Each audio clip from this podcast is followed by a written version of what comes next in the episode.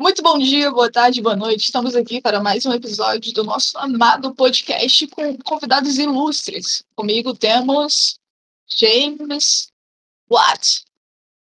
Boa noite. O senhor Joseph. Olá, pessoal. E a nossa querida amada Kelly Mendes.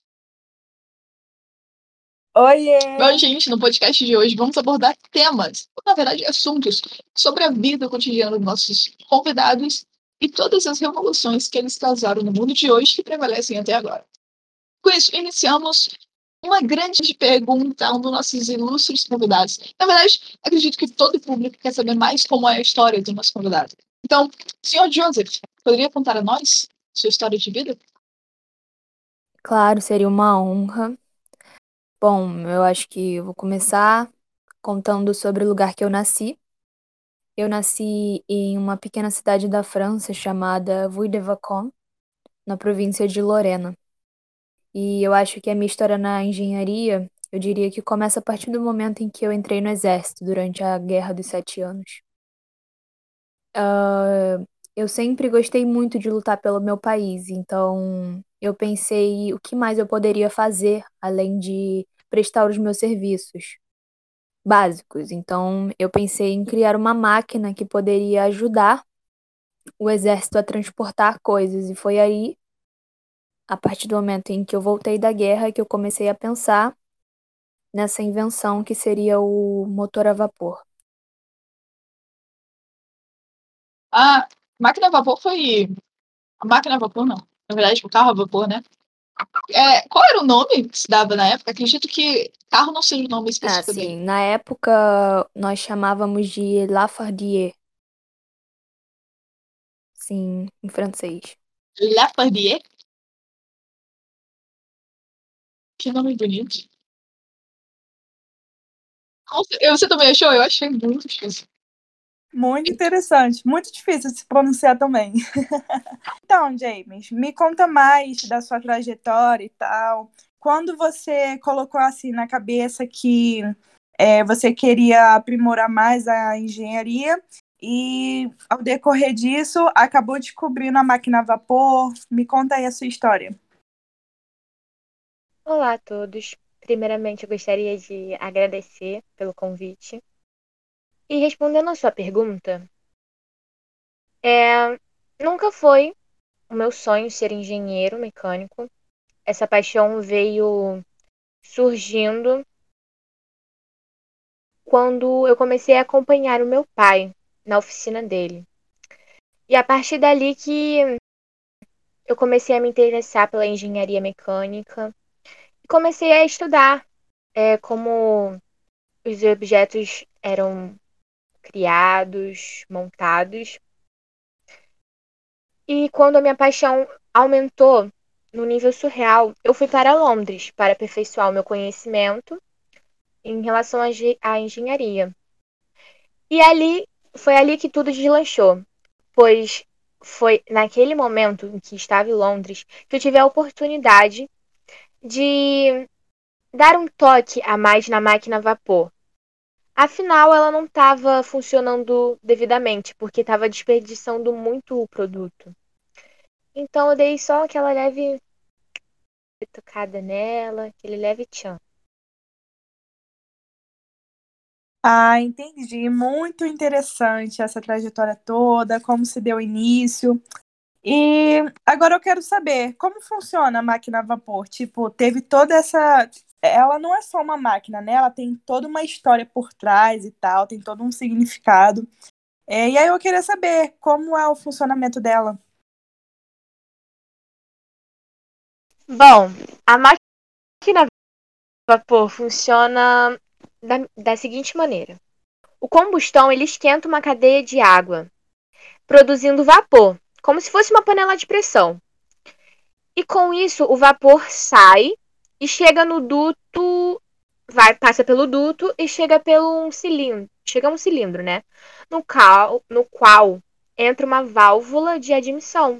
Ou seja, a máquina a vapor ela não cria energia, mas ela usa o vapor para transformar a energia quente, que é liberada pela queima de combustível. Ah, entendi. Perfeita explicação. Muito, muito obrigada. Realmente é muito esclarecedor, sim, James. É, a forma em que o senhor pensou nisso é realmente muito inspiradora. O fato de uma mente conseguir pensar em uma coisa dessa. É sobre isso. Talvez algumas pessoas não entendam muito como funciona, mas. Compreendo, entendo totalmente. Mas agora, vamos voltar um passo adiante e falar com o nosso Joseph Cugnett. Gostaria muito de saber que você explicasse, na verdade, para todos nós, é, do que, como foi essa essa descoberta, claro, você acho que você citou que ela foi influenciada pelo exército, ou pelo fato de você ter fe feito parte do exército e tudo mais. Mas nossa questão é, como você trabalhou na obra? Bom, eu trabalhei na máquina utilizando a termodinâmica, claro, ah, utilizando o carvão como principal meio de produção de energia, afinal era o que a época dispunha.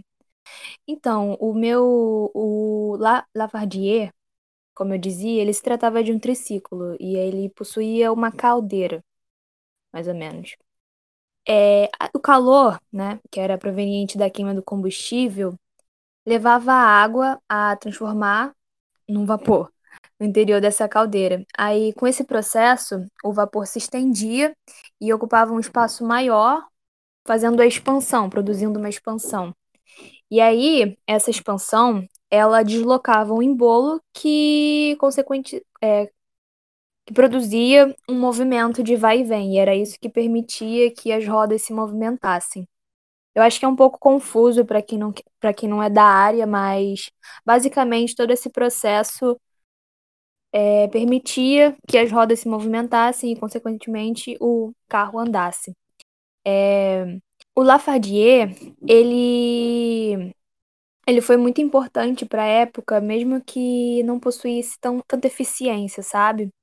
Ele não tinha uma velocidade muito significante, né? Ele andava no máximo a 3 km por hora, apesar de conseguir segurar conseguir segurar não, perdão, conseguir transportar cargas muito muito Desculpa, eu tô nervoso. É a primeira vez que eu participo de um podcast. É... a primeira vez deixa todo mundo nervoso. Sim, peço perdão. É a primeira vez e a última, espero. Adorei. Bom, e como eu estava dizendo, apesar de de ter uma velocidade bem insignificante, vamos dizer, ele conseguia transportar cargas enormes, toneladas. Mas, como eu disse, a velocidade realmente era algo importante para um exército, né? Afinal, o tempo numa guerra é crucial. Ah, entendi. Tem toda uma questão também, tipo, conforme a velocidade dele, a situação também.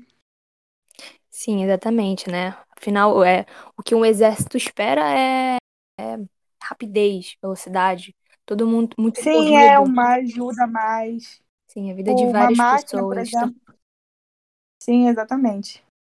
Você acredita que essas máquinas salvaram muitas vidas? Na, na guerra? Bom, eu não sei se salvaram vidas, mas com certeza ajudou de alguma forma o exército, porque com certeza é, o transporte de, de munições e de mantimentos é muito importante, é o, é o básico para um exército entrar em guerra. Sim, isso está totalmente certo. É verdade.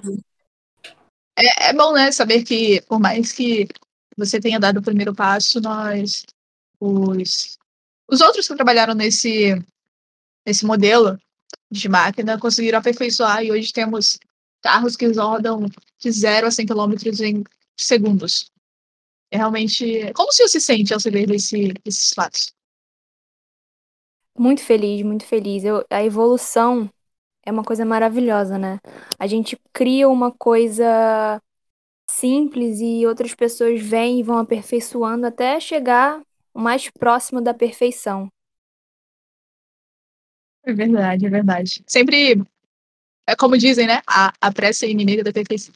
Acredito que o senhor trabalhou muito bem nesse processo, que apesar de não terem os resultados que você esperava, foi muito importante para a época e tudo que ela demonstra para as pessoas que conviveram lá, nesse tempo e as de hoje. É verdade. Muito, muito interessante. Mas então acho que é isso, né? Tipo, a gente conheceu um pouquinho dos dois, um pouquinho não, um pocão, porque é, eles contaram como surgiu a ideia das grandes invenções deles, que nos dias atuais é, é reconhecido como uma evolução que mudou um pouco a trajetória do mundo, enfim, como um todo. O que, que você achou, Lauren? É muito importante. Eu acredito que as pessoas ouvintes desse podcast vão se sentir muito inspiradas e talvez construam novas, novas máquinas que sejam parecidas ou baseadas em vocês, que se inspirem em vocês, eu acho isso muito importante. É, eu acredito realmente que foi um enorme prazer ter vocês dois aqui. Enorme prazer estar ao lado de minha companheira para entrevistar vocês. É, não sei como agradecer essa visita do além, que fez com que tivéssemos essa conexão via Wi-Fi, não sei. Vai saber. Mas realmente muito importante ter vocês dois aqui. Então é isso. A gente já pode dar um adeus?